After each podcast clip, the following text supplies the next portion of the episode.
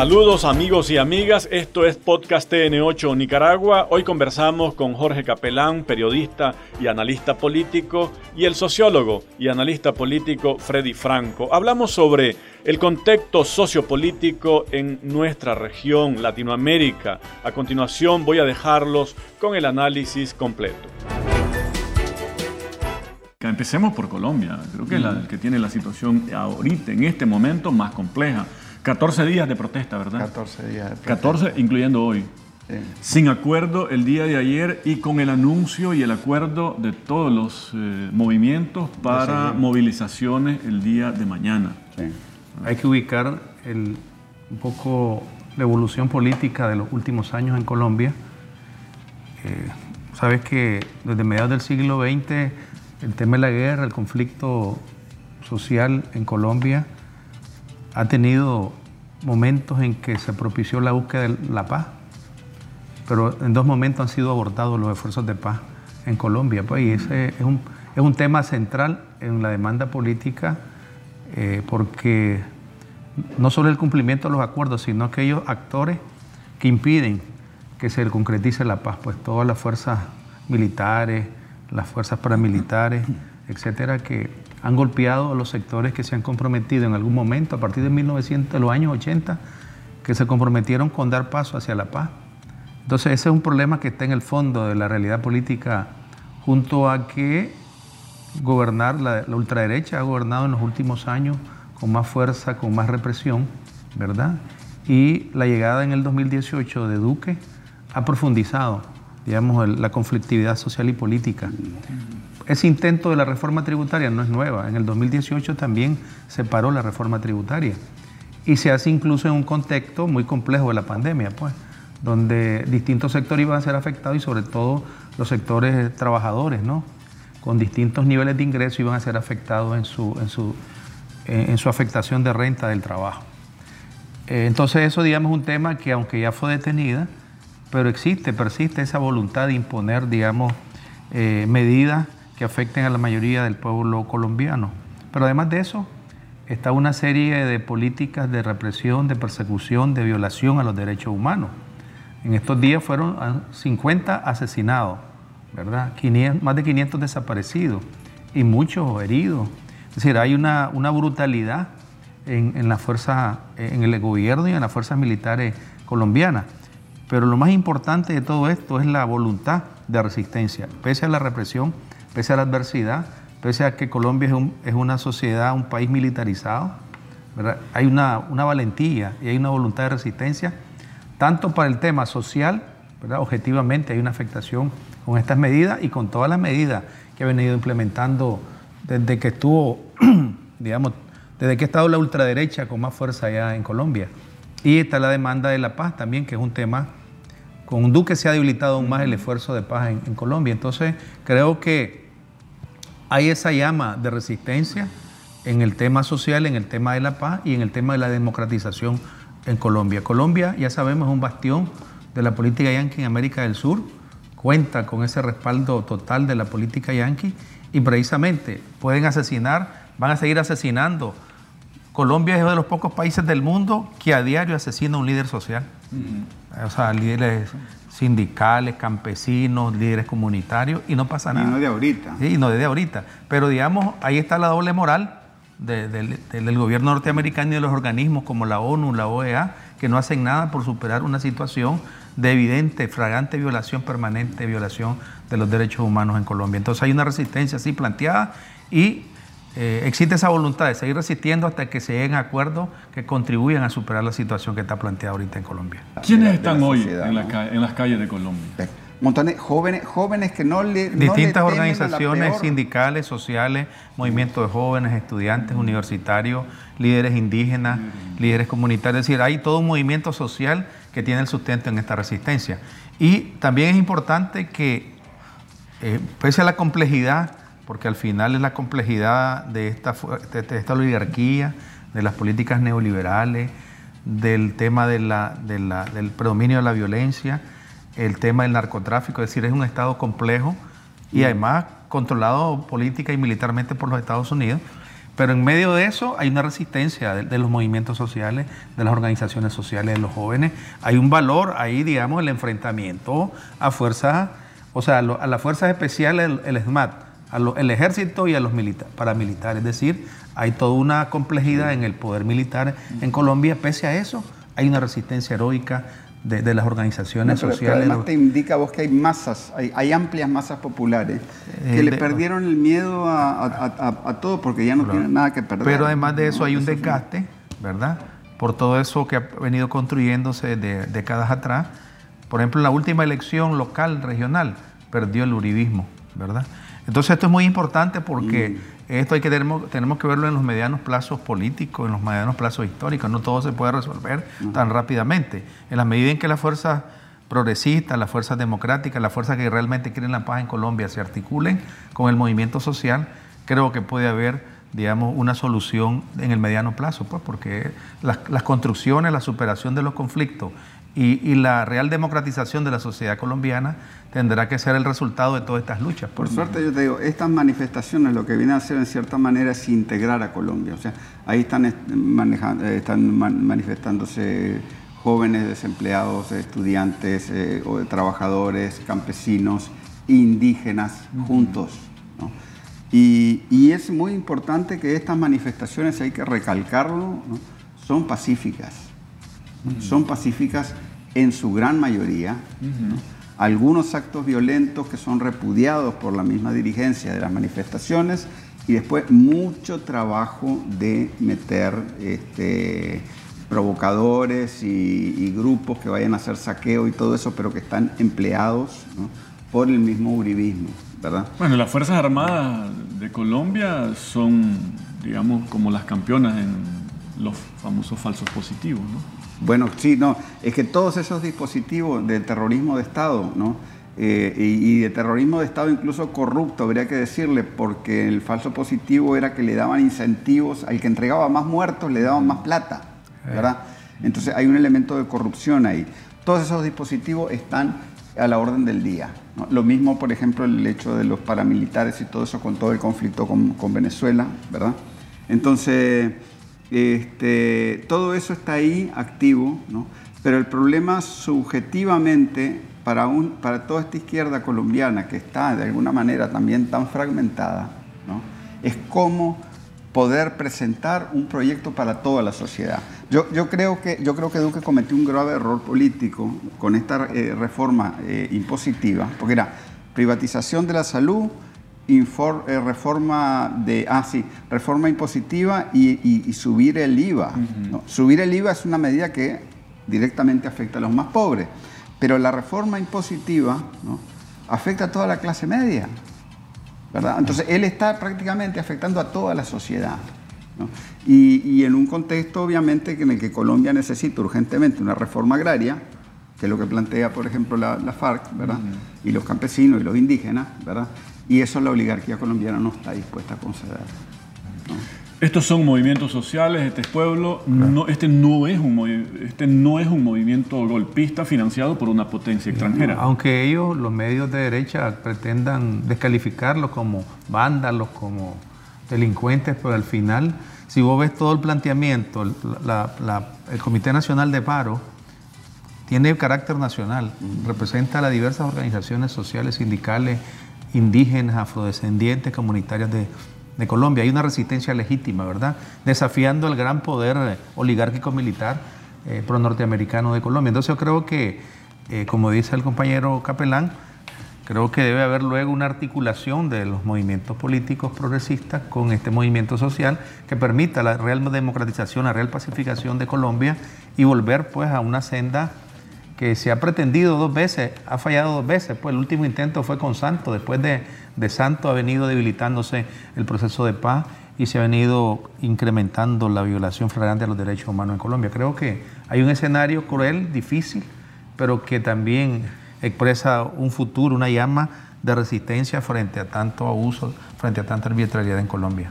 ¿Podemos establecer las diferencias y la lejanía entre Colombia hoy protestas en Colombia hoy de lo que ocurrió en Nicaragua 2018, porque he visto en redes sociales algunos personeros eh, del movimiento, del intento de golpe, tratando de establecer como paralelismo, ¿no? De una forma grosera porque... Sí, nada tiene que ver porque al final, al, final el, incluso el movimiento plantea un diálogo con el gobierno, se sienta con el gobierno, no está planteando el derrocamiento del gobierno y no están financiados por por agentes extranjeros el movimiento social ¿Y legítimo. cuándo has visto vos en Colombia que tengan armas hechizas o morteros eh, o M16 como aquí las tenían, verdad? y, y, si tuvieran sería legítimo porque se está enfrentando a un poder brutal de tres fuerzas que, que ahí no, o sea, es incomparable si vos comparás. ¿Qué otro país de América Latina y el Caribe tiene esa fuerza militar, digamos, represiva, cruel y sanguinaria? Es, incomparable. Entonces, creo que al final quieren, quieren digamos, pero, pero, ellos mismos no quieren tener armas. Claro, Porque el problema es que hay toda una dialéctica de la guerra que se ha impuesto en Colombia, ¿verdad? Eh, donde los que salen perdiendo con ese juego son los sectores populares. Ah. y por eso mismo ellos han decidido que no van a implementar esa, esa, estrategia, ¿verdad? este, Tampoco están quemando policías en las calles. No están quemando policías en las calles. Tampoco están quemando simpatizantes de Duque en las calles. Claro que no. Al final hay un planteamiento. Primero es un gobierno de derecha antipopular, ¿verdad? Que, que hay una resistencia frente a medidas, realmente medidas que afectan a la inmensa mayoría de la población, a los sectores populares, las clases medias. Y yo te digo una cosa. Hay una resistencia legítima. ¿Quién estaba abrazado con, con Álvaro Uribe? Vélez. ¿Quién apareció abrazado con Álvaro Uribe Vélez aquí en el 2018? Sino el señor Félix Maradiaga, uno de los operadores del golpe aquí. ¿verdad? Por cierto, o sea, este golpe tenía dos grandes aliados. Uno estaban en Miami, otros estaban en Bogotá. Hay que decirlo. O sea, hay una, hay una articulación de la ultraderecha. Y como vos decías, hay toda una ultraderecha que quiere, que ha impuesto no solo un neoliberalismo extremo, sino toda una política de coerción y de represión eh, con Bolsonaro, por ejemplo, en Brasil, ¿verdad? Eh, con Piñeira en Chile, precisamente la resistencia heroica de los jóvenes y del pueblo chileno, ¿verdad? Ha enfrentado esta política derechista en Chile. Ellos van a una consulta ahorita constitucional para elegir a los, a los representantes en Chile este fin de semana, 15 y 16, ¿verdad? Que luego eh, al final del año va a haber elección general en Chile. Entonces vamos a ver cómo, pero es un resultado de las luchas, ¿no? Ahora, tenés a, Colombia, o más bien los gobiernos colombianos, digamos, de cara más a prestarse a ser el instrumento de agresión hacia sus mismos vecinos. También. Pero de espalda a sus propios problemas que ahora explotan. Claro, porque ellos, vos sabés que el pivote de la política contra Venezuela en, América del Sur es Colombia. Colombia. Y contra otros esfuerzos de luchas en, América del Sur está la presencia de Colombia, es decir, es, como una avanzada de los Estados Unidos en América del Sur. Colombia es un estado asociado de la OTAN, eh, es el único que hay en, América Latina. Otra vez, Colombia hoy expone también la doble moral de organizaciones como la OEA, por ejemplo. Sí, claro, porque no se pronuncia, efectivamente. Más de 50 asesinatos, imagínate, ¿verdad? Si fuera, si fuera otro país, ya estuviera rápidamente actuando la OEA, estaría llamando a un consejo permanente. Eh, eh, el mismo, el mismo día que estallan la, todas la, a los días ya que empieza, que empieza a verse lo, serio que es lo de Colombia, ah. ¿no? Almagro no decía nada, pero hablaba de Nicaragua. Llamaba una reunión contra Nicaragua, que por favor. Lo que pasa es que la OEA creo yo que a esta altura es políticamente bastante irrelevante. ¿no? El mismo Almagro con sus payasadas la, ha hecho irrelevante eh, a, la, a, la, organización. Pero, pero yo te digo que aquí... Este, Claro, ellos tratan, la derecha trata de, establecer ese paralelismo, pero, pero el problema es que ese paralelismo les estalla a ellos en la cara. Y las realidades políticas sociales son de cada país, decir, y hay una contradicción objetiva que no es nueva, pues que lo que ha venido es intensificándose en Colombia por las medidas neoliberales y represivas que está, que está planteada en Colombia. Como, decían en, Chile, no son 30 pesos, son 30 años. son 30 años de neoliberalismo y de dictadura pinochetista encubierta. ¿Verdad? desnuda, obviamente, ¿verdad? este tipo de episodios en Colombia, esa doble moral, no solo de la OEA, sino incluso de algunos sectores, incluso lo más reciente que miraba es los artistas colombianos que se arrancan las vestiduras y que organizan conciertos calladitos cuando se trata de su propio pueblo movilizado en Y que realmente asesinan. Son decenas de asesinatos en una semana. 50, más de 50. Fueron rápidos, fueron rápidos para ir a montarse en el, eh, recital este del, dueño de la empresa Virgin en, Cúcuta contra Venezuela hace ya un par de años, ¿verdad?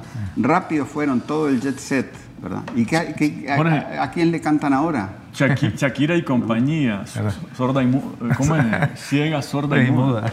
El eh, shakirismo en la política. Pero bueno, ahí está, es una situación compleja. Dato concreto, eh, no hubo acuerdo el día de ayer y las organizaciones eh, al frente del paro anuncian movilizaciones para el día de mañana. Correcto, y que el jueves se vuelvan a reunir para evaluar la continuidad de la lucha. Es decir, hay un planteamiento mm. bien firme y creo que es el momento. La minga indígena sumada en su totalidad, ¿verdad? Sí, claro, los campesinos, los indígenas, los afrodescendientes. Esto seguramente llegará a algún momento político porque no puedes, no puedes seguir con bloqueos de carretera por tiempo indefinido, porque también la sociedad tiene que funcionar, obviamente, ¿verdad?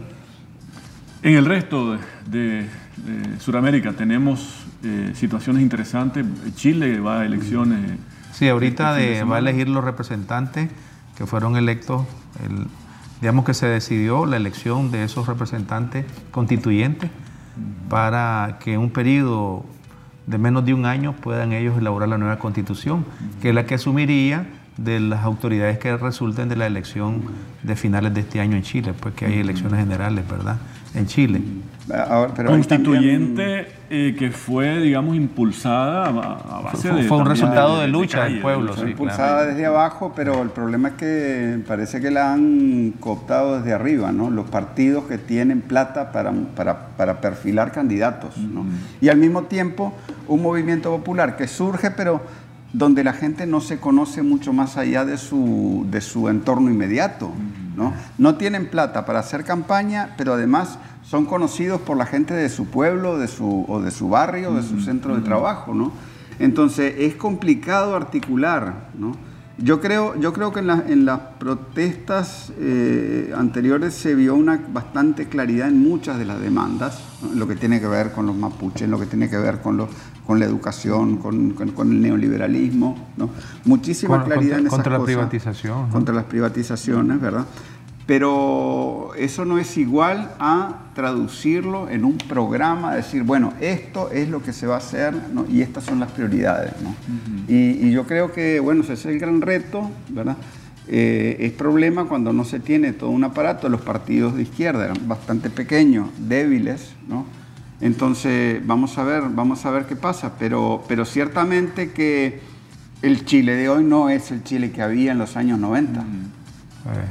El Chile de hoy no es el año aquel, porque incluso recordemos, pues en la época del neoliberalismo ahí había una clase media que había tenido un, lugarcito bajo el sol neoliberal, ¿no? mientras que amplios sectores populares estaban en la sombra de, la pobreza y la miseria. ¿no? Y esos, y esos eran descartables, esos no servían, esos no tenían voz, esos no votaban, y mejor que no votaran, porque muchos friegan, la verdad. ¿no? Ese Chile se acabó. En el caso. Chile, Chile es uno de los países más desiguales en el mundo. Mucha riqueza concentrada en poco y la inmensa mayoría excluida y en pobreza. Es decir, que hay, hay una realidad profunda, el neoliberalismo en Chile, porque el modelo neoliberal en América Latina se comenzó a implementar en Chile. Y como dice Capelán, se ha, se ha profundizado la desigualdad y la pobreza, y eso hace de que en términos sociales haya condiciones objetivas para una lucha. Pero igualmente está la otra lucha, que es la democratización de la vida política en Chile. Por eso la, necesidad de la reforma a la constitución pinochetista. Y ahí dependerá de la fuerza, de la articulación de las fuerzas populares y de las fuerzas políticas progresistas para que logren una reforma que supere en alguna medida la constitución, digamos, pinochetista. Puede ser el reto que, está planteado en este año y el inicio del próximo año. Perú Interesante eh, leer lo que se dice sobre eh, la potencialidad de un candidato de izquierda de alzarse con la victoria electoral. Interesante digo yo porque eh, uno queda claro de cuál es el concepto de democracia de la derecha latinoamericana. Es decir, si no ganamos nosotros, entonces Correcto. no sirve. Así es. hasta ahí llega, la, hasta llega la, llamada democracia de la derecha. y lo que están señalando es si gana eh, viene el diluvio. Viene el diluvio. Si gana, podría venir este, un golpe de Estado. Es decir, porque el único proceso democrático es el proceso cuyos resultados dan como ganador a la, derecha. Si no, no sirve. Mira, te digo, a mí me gusta este Pedro Castillo. Lo que yo he escuchado de él me gusta. Eh, creo que representa una alternativa de izquierda mucho más este, anclada en los sectores más pobres de la sociedad. ¿no? Y los sectores indígenas. Pero la campaña es esa, ¿no? La, ha, estado sometido. La, derecha le, dice al pueblo, ves, si elegís a ese, viene la debacle, porque vamos a tirar Objetivamente hay una atomización en la vida política peruana. Es decir, vos ves, de, en la primera vuelta hubo como seis candidatos que eh, eh, Castillo fue el que quedó con como el 19%. La Fujimori creo que fue con el 14, 15%. Y luego hay cuatro más que anduvieron entre el 10 y el 12% del, del, voto. Entonces hay una atomización objetiva. Sin embargo, el, el, hecho de que Castillo haya sido más votado y esté, digamos, disputando la presidencia, expresa, hay una llamita ahí de la necesidad de un cambio político en Perú. Claro, con toda la complejidad que la derecha se une frente a la posibilidad que, que un, representante de los sectores, de, en este caso de Perú Libre, se llama la fuerza política de, Castillo, logre el poder. Entonces hay toda la caballería de la derecha, la estrategia del miedo, como decís vos, ahí está la estrategia del miedo y ahí está el fujimorismo, que es la extrema derecha. Entonces ahí está el reto de la sociedad y del pueblo peruano de elegir una opción que pueda levantar la, eh, la crisis que vive. Los medios ahorita están hablando de que se, o sea, la ventaja de, Castillo se, se, reduce, algunos dicen que 2%, pero el problema es que esa encuesta en el pasado han fallado, ¿no? Y, han sido objeto de manipulaciones por intereses políticos. Es el juego mediático, es decir, claro, entonces no, que podemos sacar muchas este, conclusiones de eso. Además, hay que entender que también el Fujimorismo en Perú está muy, pero muy manchado de muchas cosas. no creas que todo el mundo de derecha va a votar por, mm, por, Keiko, ¿verdad? Puede haber también un alto nivel de abstención, frente al hecho de que digamos, hay ha habido un rechazo, aunque mantiene presencia política importante el movimiento fujimorista, pero ha ido perdiendo fuerza. Sin embargo, puede darse un alto nivel de abstención y, hay que ver en ese nivel de abstención si eso favorece a Castillo también en la, en la victoria de este, del 6 de, de y después, pues. ojalá que se pongan de acuerdo todas las izquierdas que hay en el Perú, porque hay varias también, ¿no? Y el problema es ese, que tenemos que, o sea, en país tras país tenemos que tener alternativas para toda la sociedad y que tengan, tengan que tomar en cuenta también que hay, hay diversas prioridades. ¿no? Y, sobre el tema, por ejemplo, del feminismo, que se ha impulsado de una manera bastante sectaria en muchos lugares, ¿no? con una concepción europea, ¿verdad? Yo creo que es necesario este, tomar en cuenta pues, que esto es todo un proceso de, de, prioridades que hay de acuerdo a cada sociedad. ¿no? Eh, sí, ¿no? Pero, pero bueno, yo creo que el mismo Perú de hoy en día no es el Perú que había cuando gobernaba Fujimori, no, no es el Perú este, que, hubo después. Eh, en realidad son sociedades que han cambiado mucho, a pesar de que están lejos todavía, o relativamente lejos, de lograr un cambio político de un, cambio de rumbo político. Pese a toda la tradición y toda la fortaleza y potencialidades que tiene Perú, porque vos al ir a Perú ves toda esa inmensidad, toda esa potencialidad. Sin embargo, en los últimos 40 años se ha venido deteriorando, ¿no? La, se ha profundizado la pobreza, la desigualdad y la atomización política, que es un, un, gran problema, porque el proyecto de nación está ahí disperso también y esperemos pues que en esta próxima elección hayan luces positivas para el pueblo peruano. Brasil, ¿es irreversible ya la posibilidad de que Lula esté compitiendo por la elección? ¿O todavía pueden revivir eh, eh, el, famoso juicio que, lo inhibieron de competir en las pasadas elecciones? Yo no creo, ¿sabes? Que lo vayan a inhibir a Lula, porque el problema es que Bolsonaro le está haciendo la vida difícil a mucha gente, incluso a gente al mismo gran capital. Bolsonaro está dificultando la misma gobernabilidad del Brasil. Entonces, ya a esta altura creo que muchos poderes importantes han decidido que este, eh, tiene que haber un cambio y el cambio viene por el lado de Lula. Sí, mantiene el liderazgo, Lula mantiene el liderazgo, sigue siendo un referente político moral importante y más bien toda esa, toda esa trama para evitar que fuera candidato en la elección anterior lo ha fortalecido política y moralmente. Entonces hay una posición, claro, la derecha puede inventar y puede hacer cosas, ¿verdad? Pero creo yo que se demostró que todo fue una, trama, una trama política para afectar la, las posibilidades de, de, ganar la presidencia. pero hay, una, pero hay una, una, advertencia, no descarten a Bolsonaro, porque no, o sea, él tiene su base social, ¿verdad? Y, eso, y ese tipo de, hablamos de Bolsonaro y de otros políticos en América Latina, van a seguir existiendo en esta realidad. Y de nuevo, en Brasil existen muchas expresiones de izquierda en la parte política y en la parte social. la medida en que la izquierda se une alrededor del proyecto de Lula, del PT, creo que puede haber un resultado diferente en la próxima elección.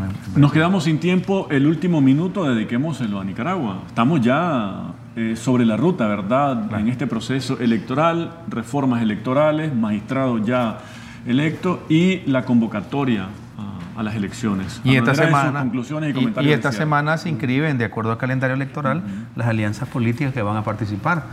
Sabe que nosotros en los últimos años ha habido participación muy plural y, es esperable que en esta elección, que, que culmina el 7 de noviembre, logremos nosotros una, participación plural y amplia pues, de los partidos políticos. Son 19 partidos legalmente constituidos en Nicaragua y ahí está pues la discusión política entre distintos actores, ¿verdad? todos los sectores de derecha, los sectores eh, de las distintas tendencias políticas están planteando la participación y nosotros esperamos una participación plural con todas las garantías que ya están establecidas por la reforma a la ley electoral y la elección de magistrados. Y no creamos que la realidad de la derecha es lo que dice la prensa, pues porque ellos, el objetivo de ellos es boicotear todo este proceso electoral eh, de, mil maneras, ¿verdad? Entonces se van a presentar las alianzas y el proceso y el cronograma va a seguir adelante, pues, sin, sin problemas. O sea, esto es algo que tiene, está, está sentado en esta realidad social, no en productos de las fantasías mediáticas de, de cierto medio. Gracias por habernos acompañado, por habernos escuchado y los invitamos a estar pendientes de Podcast TN8 Nicaragua. Vamos a estarles compartiendo temas de su interés todos los martes y jueves. Recuerden, Podcast TN8 Nicaragua.